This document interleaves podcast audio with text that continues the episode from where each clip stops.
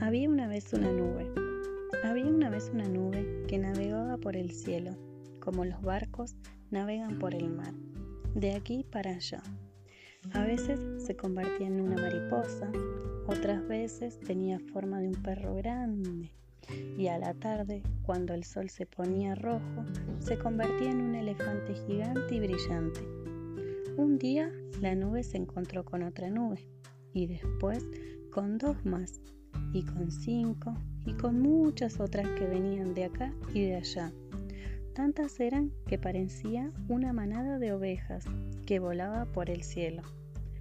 Ya luego no se vio más el sol, ni la luna, ni las estrellas. Solo se veía un gran techo de nubes grises y gordas. De pronto, el cielo se iluminó y un rayo cruzó entre dos nubes. El cielo tembló con un gran trueno y empezó a llover. Se podía escuchar las gotas que bajaban desde las nubes hacia el suelo.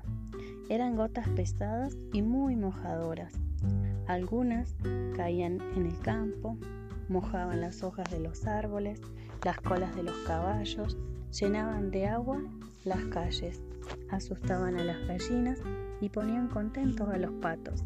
Otras gotas caían en la ciudad, mojaban los techos de las terrazas, regaban las flores de los balcones, formaban charcos en la vereda y salpicaban como locas en los paraguas. Y siguió lloviendo.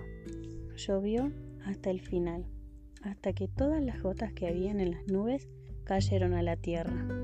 Al día siguiente salió el sol, en un cielo azul sin nubes, y el sol brilló y brilló. Todo lo que estaba mojado se empezó a secar.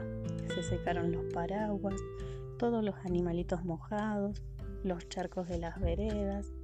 Ahora estaba lloviendo al revés. No llovía de arriba para abajo, sino que estaba lloviendo de abajo para arriba.